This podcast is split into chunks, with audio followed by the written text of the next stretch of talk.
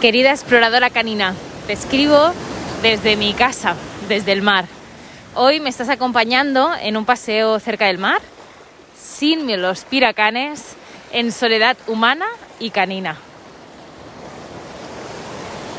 Hoy quiero hablarte de algo que muchas veces se nos olvida porque somos grandes cuidadoras y nosotras mismas pasamos a un segundo plano, un tercero o incluso un cuarto.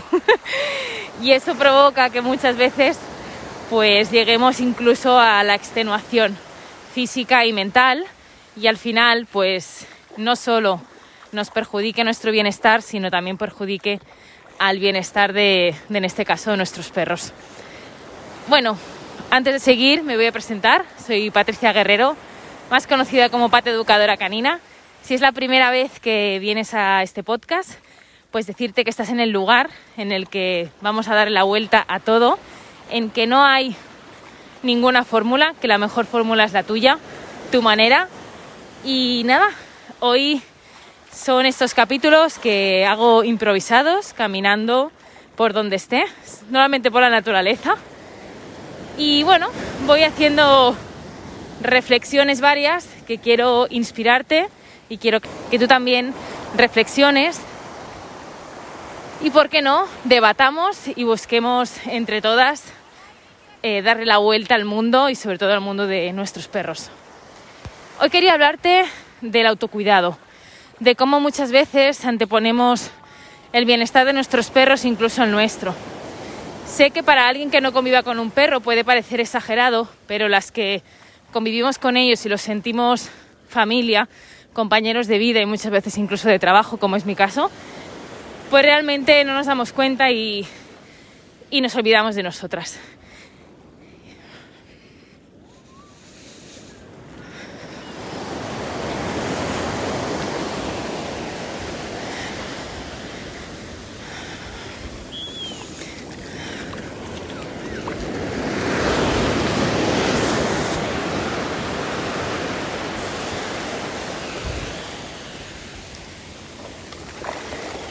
Durante muchos años me ha pasado que me he olvidado de mí y ya no solo por mis perros, sino también por este proyecto. Es mi proyecto de las entrañas, el negocio que me sale de, de lo más profundo y no me doy cuenta y me apasiona tanto todo, y incluidos pues mis perros, que yo pues eso, pasaba totalmente a, otro plano. Y, y realmente con el tiempo me he dado cuenta que cuando más, cuanto más me cuido a mí misma, más puedo cuidar a los demás, mejor calidad tienen en este caso pues los contenidos que comparto contigo, mejor humor tengo para cuidar de los piracanes, más paciencia tengo para cuando la lían, eh, más claro veo las cosas, menos culpabilidad siento y todo eso repercute en el bienestar no solo de mí, sino de mi familia.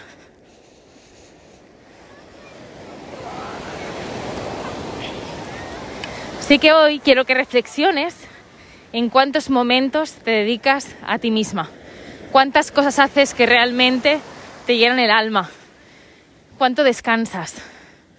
Y bueno, y luego también cuántas veces sientes culpa, que eso lo trataremos en otro capítulo.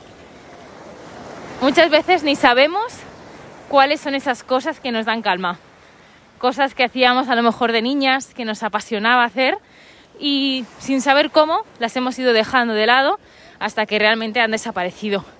Quiero que reflexiones en esas cosas que hacías cuando eras niña, cuando eras más joven, o bueno, que sigues siendo joven.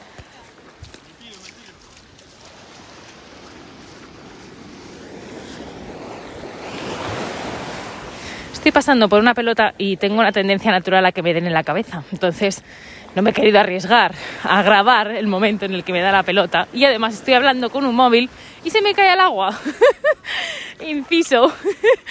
bueno, pues lo que te decía, me gustaría que te propongo que reflexiones sobre esas cosas que te gustaban o que te gustan y que realmente haces de vez en cuando pero se te olvidan después de hacer. Yo las tengo apuntadas en un papel. Para mí es, por ejemplo, pasear por la playa, cosa que estoy haciendo ahora mismo.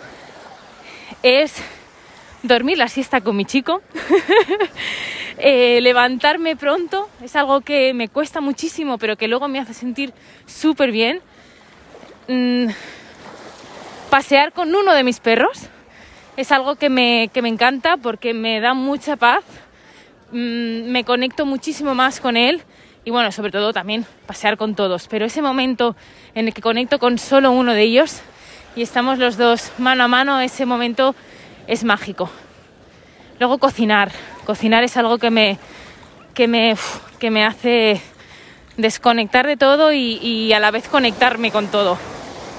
Y nada, no voy a agobiarte más con mis eh, cosas que me hacen relajarte, relajarme, pero sí que quiero que tú busques las tuyas. Esas que te hacen volver a ti y volver a, con más fuerza y más ganas de, de cuidar pues, a los que tienes alrededor. Dicho esto, quiero también hablar de, que nuestros perros están totalmente conectados a nosotras. Y parece que no, pero la energía que tú tengas no solo va a las ganas que vas a tener para estar con ellos y cuidarles, enseñarles y tener la paciencia, sino es que también ellos están captando totalmente cómo estás. Y eso, exploradoras mías, no se puede mentir. Nuestros perros tienen una capacidad innata, no solo de captar las emociones, sino de olerlas, de verlas y de todo. Son unos grandes observadores, mucho más que nosotras, y no se les escapa una. Así que el hecho de que tú te sientas bien no solo va a hacer que tú des lo mejor de ti para ellos, sino que ellos reciban realmente esa energía de tu parte.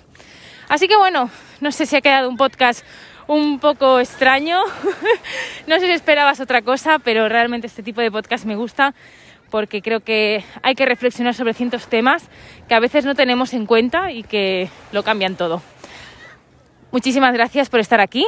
Cualquier cosa puedes encontrarme en mi casa, pateeducadoracanina.com.